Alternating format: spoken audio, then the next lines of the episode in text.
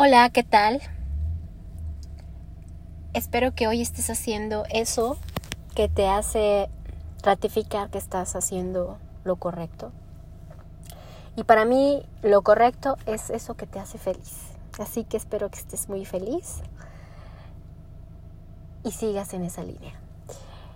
Soy Dolores Islas de SIL México y el día de hoy vamos a hablar en este podcast de esas experiencias que te pasan en el mundo de los negocios cuando estás emprendiendo, de las cuales aprendes enormemente y que te ayudan a, a que si se te vuelve a presentar algo parecido, que realmente pienses dos veces si continúas o no en el negocio y si tomas decisiones basándote en las emociones, en las ambiciones, que es muy, muy válido y y creo que en el mundo de los negocios hay que definir muy claro cuándo estás tomando decisiones en base a una ambición, en base a cortinas de humo que generalmente son basadas en ambiciones y emociones de este tipo o en función de la razón y de las de las cosas que realmente valen la pena y que realmente vale sacrificar tiempo, esfuerzo, invertir, trabajo, tu equipo, tu familia y que realmente te dejen un buen sabor a boca, no solo por los resultados que implique un resultado material, sino eso que te, que, que te haga ratificar todos los días o en el momento en que estás tomando esa decisión que hiciste lo correcto. Así que quédate conmigo, ojalá y, y te guste. Y yo te voy a compartir esa experiencia de básicamente ese día que, que, yo tomé la, la oportunidad de, de ver esta, esta inversión que se me presentó hace ya algunos años, quizá un año antes de pandemia o dos años quizá, y que la verdad me dio mucho, mucho aprendizaje. Y fíjate que en sí México nos enfocamos en un porcentaje considerable a tener inversiones extranjeras y a lidiar con un perfil de cliente con estas características. Entonces nosotros tenemos un proceso como para identificar áreas de oportunidad, inversionistas que llegan de alguna manera orgánicamente a través de diferentes canales. Y siempre tenemos un due diligence para asegurar que es un cliente serio, que es un inversionista, que de alguna manera pues hay muchas fortalezas dentro de los elementos que tenemos para llevar a cabo una promesa de inversión, una carta de intención, un memorando de entendimiento y que finalmente pues vamos a seguir un proceso de debida diligencia que nos va a aperturar negocios y vamos a inyectar inversión a proyectos inmobiliarios o a compraventas inmobiliarias o a diferentes esquemas de inversión inmobiliaria. Y en esa ocasión se presentó la oportunidad de tener el enlace directo con un fondo árabe de Dubái que estaba buscando una representación en México para invertir en desarrollos mixtos, pero con un porcentaje muy pequeño en vivienda residencial y un porcentaje mayúsculo en industrial y en vivienda, en perdón, en, en, una huella comercial. Y la verdad es que en esos momentos, en, ese, en esos años, pues yo era inexperta en muchas cosas, ¿no? Yo soy de la idea que todos los días, en cada operación, en cada transacción, aprendes. Ninguna operación es igual a la otra. y en esos años, pues obviamente yo desconocía muchos temas del tema comercial e industrial, pero obviamente cuando me llegó esa oportunidad, pues mis emociones me dijeron, tómala, ¿no? Obviamente era una oportunidad bastante atractiva, como dicen por ahí, muy buena para ser verdad, ¿no? Pero cada vez que, creces o que evolucionas en el mundo de los negocios te vas dando cuenta que vas aprendiendo, vas conociendo cosas nuevas y tienes que aventarte, ¿no? De alguna u otra manera. Y entonces así lo vi y así lo pensé. Pero tengo que confesar que desde que llegó a mis manos, desde que empezamos a conocer la propuesta, sí había esa, ese inner feeling, ¿no? Ese, ese gut feeling, como dicen, ese presentimiento que me decía que algo estaba mal, ¿no? Que, algo no encajaba, Pero decidí seguir y decidí eh, ir básicamente desmoronando toda la, la propuesta y adecuarla para que pudiésemos nosotros de alguna manera recepcionarla, ¿no?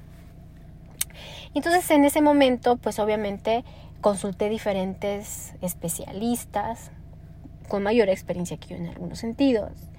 Obviamente abogados, como siempre les he comentado, o sea, en este mundo no solamente de bienes raíces, pero negocios siempre tienen que estar acompañados de un, de un experto legal. Y la realidad es que, por ejemplo, al tratarse de un fondo de inversión de, esta, de estas características, pues yo me sentía muy inexperta y acudí a estos despachos de, de un renombre importante en México eh, que, que, me ayudaran a bajar este fondo con los instrumentos legales necesarios para que yo me pudiese sentir segura. Y bueno, me emocioné más de la cuenta en ese momento y empecé a, a, a generar estructura legal antes de poder pues ya tener un memorándum de entendimiento eh, mucho más sólido, porque desde el principio, desde que empezamos en negociaciones, algo que me dio mucha confianza y que por lo cual también me aventé fue que eh, los inversionistas eh, tenían ya desde un principio una carta de intención, ya habían mandado un depósito de reserva, ya habían ellos también mandado el primer memorándum de entendimiento, ya lo habíamos firmado, ya venían una estructura, un esqueleto de cláusulas bastante comunes en este tipo de operaciones. Y entonces de alguna manera eso me daba certitud. Pero venían ciertos procesos de debida diligencia o condicionamientos en esos memos que finalmente eh, estaban como un poco inconsistentes, ¿no? Entonces cuando yo me siento con, con los despachos que yo decidí contratar para que me acompañaran en todo este procedimiento, eh, sentía como que desde el principio no hablábamos el mismo lenguaje, o sea, y aquí es algo que sí, lo, que, que, sí les quiero compartir, que no sé si a ustedes les ha pasado, pero a mí me pasó y yo estoy casi segura que no soy la única que a veces se siente incomprendida. Cuando tú te sientas con tu abogado, cuando te sientas con estos despachos que, que sumas a tus proyectos, la verdad es que tú, tú eres el artífice de todo lo que vas a imaginar en el escenario de la negociación del business, porque tú conoces tu business core. Y el abogado tiene que darte los instrumentos o los elementos necesarios para que tú lo logres y para que tú te protejas y protejas tu negocio. Pero hay momentos en donde sientes que no hablas el mismo lenguaje que tus abogados. Porque hay abogados que que pues se preocupan más por un ámbito jurídico, un marco jurídico de lo permisible, lo no permisible, o simplemente no son especialistas y no logran que las cosas pasen. Entonces yo me sentí en ese momento no con esa postura de que realmente se cerraban, al contrario, lo sentía como demasiado em, abiertos y flexibles y sentía que eran, que veían las cosas con tanta facilidad que con todas las reglamentaciones que hoy conocemos, que por ejemplo todo el tema del sector inmobiliario está pues obviamente con mayor vulnerabilidad por la procedencia y los recursos de, de, de, alguna manera que tenemos que argumentar de muchas formas, si se va a bajar a través de un fideicomiso, si se va a bajar a través de una corporación, si se va a bajar a través de una fibra, si se va a bajar a través de una SAPI, si se va a bajar de, de donde se vaya a bajar, hay que tener muchos candados en muchos sentidos para cumplir con lo que tenemos que cumplir en términos de lavado de dinero, procedencia de recursos lícitos, etcétera, etcétera, impuestos, etcétera, etcétera. Entonces yo sentía como que cuando les hablé del fondo y vieron la, la, posibilidad también de ellos generar negocio y subirse a la ola, como que sentí que estaban más enfocados en eso que en realmente hacerme una estructura y protegerme a mí. ¿No? Pero bueno, desde el primer momento en que yo decidí contratar sus servicios, pues obviamente ellos estaban ganando, ¿no? Y ese mundo de los abogados, la verdad es que siempre ha sido de alguna manera así, ¿no? Entonces es hasta cierto punto aceptado. Pero bueno, yo dije, bueno, voy a seguir con el procedimiento y todo porque así es como debe de ser y así es como ha sido y es parte del juego, ¿no? Entonces, bueno, seguimos, intercambiamos un par de memorandos adicionales, hicimos algunas modificaciones, teníamos muy bien definido nuestro, nuestro deal sheet, ¿no? De hasta dónde tendríamos que tener ese margen de acción, qué, qué cosas se negociaban, qué cosas no se negociaban, etcétera, etcétera. Entonces llegó un punto en donde yo tenía que invertir sustancialmente en generar toda esa certitud legal, estructural legal para la recepción del fondo sin que eh, ellos de alguna manera se comprometieran más de lo que ya se habían comprometido. Y em, finalmente, eh, ya en algún momento dado, la negociación fue subiendo de, nivel y entonces tendríamos que llegar a firmas mucho más sustanciales y, y, entonces reuniones como más cercanas y pues todo tendría que empezar ya a tomar forma, ¿no? Entonces me, me, voy a Dubai donde pues prácticamente tendríamos que generar todas las empresas, el holding y todo este tipo de cosas para bajar el recurso. y entonces hablo yo con mis abogados y les digo, estamos listos. Yo no me sentía protegida. Entonces algo dentro de mí, mis emociones me decían, arriesgate, pero hay algo que no está bien. Y, y entonces la razón empezaba ya a ser me mucho ruido, ¿no? En qué tendría yo que generar todos los instrumentos y todos los mecanismos necesarios para dar certitud a mi negocio, ¿no? Y que estaba yo en algún momento hasta poniendo en, en, en riesgo muchas cosas, ¿no? Entonces, pues bueno, decido comentarlo con un par de amigas que, que se dedican a otras industrias, pero que también tienen experiencia en este tipo de negociaciones. Y, em, y bueno, todo parecía indicarme que era una gran oportunidad.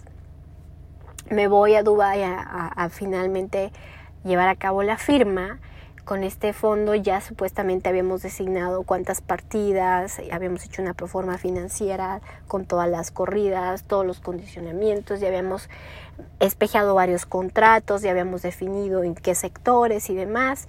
Ya había yo hecho eh, la consulta con estos especialistas, este despacho, para que me hicieran una estructura corporativa para que pudiese de alguna manera ya estar preparada para una vez que estuviera la firma a recepcionar. Pero antes de que, de que inclusive yo me fuera a, a Dubai,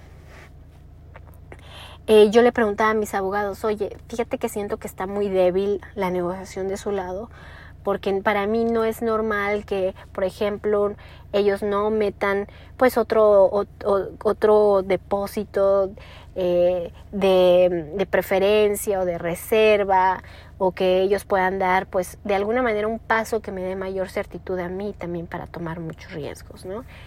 Y finalmente no lo hicieron y mis abogados me recomendaron seguir con la negociación. Porque también pues ya había yo generado varios costos y varios fees que para ellos eran negocios y la negociación seguía, ¿no? Y seguir como de alguna manera alimentando algo que no era totalmente seguro, pero pues a ellos ya les estaba generando negocio, ¿no? Y bueno, decido irme y justo cuando estaba ya a punto de firmar, conozco a los inversionistas y no tuve ese buen presentimiento. Y a pesar de que todo estaba totalmente em, plasmado, ya habíamos tenido un gran avance y que ya estábamos listos para la firma, a la hora de la hora decidí echarme para atrás. Entonces, habían cosas que no me gustaban. Cuando llegué definitivamente me di cuenta que habían elementos que me ponían muchísimo más en riesgo, a pesar de que mis abogados me decían, no, sigue adelante, eh, no me sentía segura. Y, a pesar de que estaba súper emocionada y que pudo haber sido el negocio que me cambiara muchos, mucho, mucho, mucho en, en negocios y que me catapultara o tal vez me diera ese pequeño empujoncito que muchas veces necesitas financieramente, dije no, así no me siento feliz, no me siento satisfecha. La razón me indica que hay algo que está mal.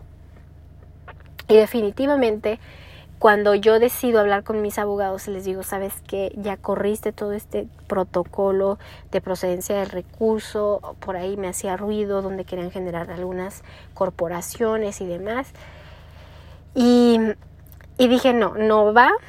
Y me doy cuenta que con esa postura que yo tengo, entonces se, se tira la negociación, ya no camina. Entonces me doy cuenta que era falsa, que era falsa la, la propuesta, que era falso el inversionista y que de alguna manera era como hasta cierto gancho, ¿no? Que pareciera muy atractivo al principio, pero finalmente en el origen y el objetivo real del negocio era falso. Y definitivamente eso me impactó en su momento. Pero eso me ayudó a detectar muchas áreas de oportunidad. No tal vez en ese, en ese preciso momento en el que estaba cayendo la negociación, en el que se obviamente se hizo muy álgido y fue em, bastante, bastante ilusorio muchas, muchos comentarios, muchos procesos, cómo nos comunicábamos, incluso que de empezar obviamente con toda la formalización de los memorándums, con todo el tema del mutuo que se había firmado, las empresas que se habían creado. Eh, y que después ya hasta teníamos líneas de comunicación directa con los inversionistas. Y el día que llegamos y que yo planteé mi postura y dije, sí sigo siempre y cuando ABC, muy a pesar de que lo que mis abogados me habían dicho en ese momento, y que eso no le gustó al inversionista y que eso tiró la negociación en contra de mis mismos abogados, me di cuenta que en realidad los intereses que todo mundo en esa negociación estaba persiguiendo no eran los míos. Y desde ahí estaba viciada la negociación, ¿no? Entonces se cayó definitivamente el deal. Este, obviamente tuve que pagar penalizaciones y también tuve que pagar pues todos los fees de los abogados y demás, que no fue una cantidad menor. y entonces me puse a pensar, dije, es que esto no debe de ser así. La verdad es que es la primera vez que estaba negociando con un fondo de real estate con una, con una capacidad monetaria sustancial, bastante significativa. Pero dije, no creo que si, que si esto es así, no creo que funcionen así las cosas. Creo que deben de ser totalmente eh, negociaciones donde finalmente sientas que la balanza está equilibrada en muchos lados, ¿no? Y que el riesgo es compartido en muchos sentidos, ¿no? Y, y algo me decía que estaba totalmente convencida de que por ahí no iba, ¿no? Y que en ese momento tal vez no estaba ganando esa jugosa eh, oferta o esa jugosa negociación, pero sabía que me iba a costar mucho más caro si lo aceptaba, ¿no? Entonces, empezó a detectar, dije, es que el mundo de los abogados no debe de ser así, el mundo del real estate no debe de ser así. Y si es así, yo lo quiero cambiar porque la verdad, la justicia y todos los procesos de vida de diligencia y todos estos em, elementos preparatorios que tienes que hacer para recepcionar o para acceder a este tipo de fondos no deben de ser totalmente lejanos a, a la realidad, realmente debe de democratizarse. Entonces de ahí que yo dije, no, ¿sabes qué? Hablé con los abogados, les dije, no se hizo el negocio, estaban sumamente enojados. Eh, les dije, finalmente la que se iba a arriesgar en todo era yo, ni siquiera era un tema eh, en que yo me sintiera totalmente protegida desde el ámbito corporativo, desde el ámbito inclusive ya de otras esferas, este, penal, no sé, que worst case escenario, peores escenarios, pues siempre te pones a pensar qué es lo que puede pasar si se cae o las penalizaciones o las responsabilidades, ¿no? Y entonces yo dije, eh, estoy dispuesta, llego hasta aquí, entonces, a ver, vamos a llegar a una negociación porque como se cayó el deal, y es un deal que yo traje a la mesa, entonces vamos a ver, ya no te voy a pagar el 100%, eh, como, como, como abogado, como corporativo, pero te, te voy a pagar, ¿no? O sea, ya, ya había yo pagado el 50%, ya habíamos espejeado los contratos también de ellos, que ellos iban a ser parte de todo esto y que si se caía el deal, pues de alguna manera pues perdían. Pero no, no fue así. Salí con una deudota considerable de esa negociación, de ese no, no, no exitoso cierre que había tenido. Y eh, obviamente eh, empiezan los roces ¿no? Con, eh, con, estas personas que me habían acompañado durante el proceso de vida diligencia. Y me doy cuenta, dije, jamás en la vida me, me voy a volver a aventar en el mundo de los negocios, sobre todo en estas grandes ligas, sin un equipo que realmente cuide mis intereses. Y la realidad es que te das cuenta que cuando estás ahí no va a haber ningún abogado, ningún contador, ningún fiscalista que cuide tus intereses como tú mismo. Entonces dije, me tengo que hacer de mis propios elementos y equipo que me, que me guíe y que me cuide las espaldas, pero como yo quiero que me las cuiden. Y entonces de ahí que mi área de oportunidad la detecté, primero pensando satisfacer mis propias necesidades, mis propios negocios, mis propias transacciones, haciendo mi propio equipo de abogados, mi propio equipo, de especialistas. Y es así como nace Sin México Business Consulting. Sin México, por una parte, pues es una empresa que se enfoca a todo el tema de las transacciones inmobiliarias en, en México, pero entonces nace en esos años SIL México Business Consulting, que es un equipo totalmente multidisciplinario que se enfoca precisamente en especializarse en, transacciones inmobiliarias desde un enfoque multidisciplinario. Y lo hice pensando en mis propias necesidades. Pero después hablando con mis amigos y con colegas que también tienen empresas que se dedican a este día a día y que reciben también oportunidades bastante atractivas. Un día hablando con uno, con dos, me decían, ¿sabes qué? Tengo este y este problema. ¿Qué me aconsejas? Recomiéndame a alguien. Y yo le dije, yo, yo te ayudo. Y sin el ánimo de, de cobrar o en el ánimo de hacer negocio de sus negocios, sino con el ánimo de que ellos sean exitosos, de que su éxito sea mi éxito, pero realmente una, un cierre que sea benéfico para ellos también, que sea un, win to win, ¿no? Entonces les dije, yo te ayudo, eh, pongo mi equipo en tus, en tus transacciones, le hacemos prácticamente un super due diligence y aterrizamos que cada aspecto de las negociaciones estén totalmente cubiertos a tu favor y nos ponemos la camiseta, ¿no? Y nos especializamos en el mundo de real estate en este caso, ¿no? Y entonces así nació un área de negocio, de un negocio que no cerré, que aparentemente era demasiado jugoso. Entonces, la moraleja de esto, de esta historia es, tú que estás tomando decisiones todos los días de negocios con diferentes transacciones o áreas de oportunidad, inversiones que llegan a tu puerta, ¿cómo tomas las decisiones? ¿Te basas en decisiones emocionales?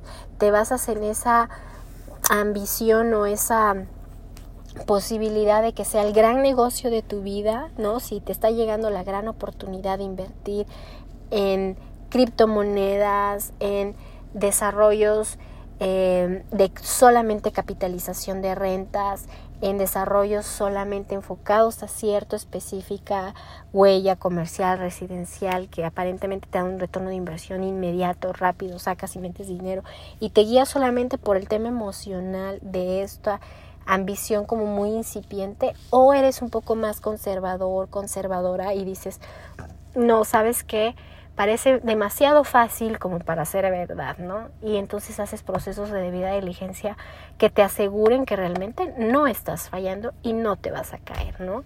He conocido experiencias horribles de clientes o de amigos muy cercanos, mis propias experiencias de que al parecer son negocios muy importantes que les dicen, sabes qué, eh, apórtame tu terreno, yo te aporto la construcción, yo te le voy a dar vuelta y ahorita te voy a dar 10 millones de pesos, si tu terreno cuesta 15 te doy 10 o te doy 5 y te lo voy a duplicar 5 veces, 7 veces. Ese tipo de propuestas que parecieran ser tan jugosas y tan atractivas, aunque eh, tengas pues obviamente los primeros contratos de, de, participación, el joint venture, el memorándum de entendimiento, la carta de intención. Pero si no metes un músculo legal y un equipo realmente que te acompañe y realmente que se ponga la camiseta contigo y que le pase la lupa a esa propuesta, que te haga sentir seguro que no estás arriesgando, ojo, no tomes decisiones que por tan atractiva que sea la oferta, te pongan no solamente en riesgo a ti y al patrimonio de tu familia, de tus socios, sino también que en esta rueda de la fortuna donde todos estamos haciendo negocios y estamos emprendiendo, pues obviamente a veces estás arriba, a veces estás abajo, a veces vuelves a subir, a veces vuelves a bajar, pero hay caídas que realmente son más profundas y que hasta te, desaceleran y no llegas a tener la misma estabilidad. Y no me refiero a la estabilidad financiera, sino la emocional. Y cuando tocas tan profundo como eso, entonces, ojo, ahí es donde tienes que cuidar que realmente tus emociones y tu razón estén totalmente alineadas. Porque vale la pena mejor entonces caminar un poquito más lento, pero caminar a la segura y tener mayor estabilidad que arriesgarte y ponerte siempre en esos escenarios donde pues el que apuesta todo, pues pierde todo. ¿Tú cómo tomas las decisiones? ¿Cómo vas en el día a día? ¿Vas pensando en esas grandes áreas de oportunidad que le pegues a esa gran, gran oferta? ¿O vas trabajando poco a poco vas generando áreas de oportunidad, de esos pedacitos que vas identificando como nichos y entonces vas creando ahí tu patrimonio, tu emprendimiento. Cuéntame, soy Dolores, Islas de Sil México. Me puedes escribir a dolores.silmexico.com o en mis redes sociales Dolores Islas, Facebook o Instagram.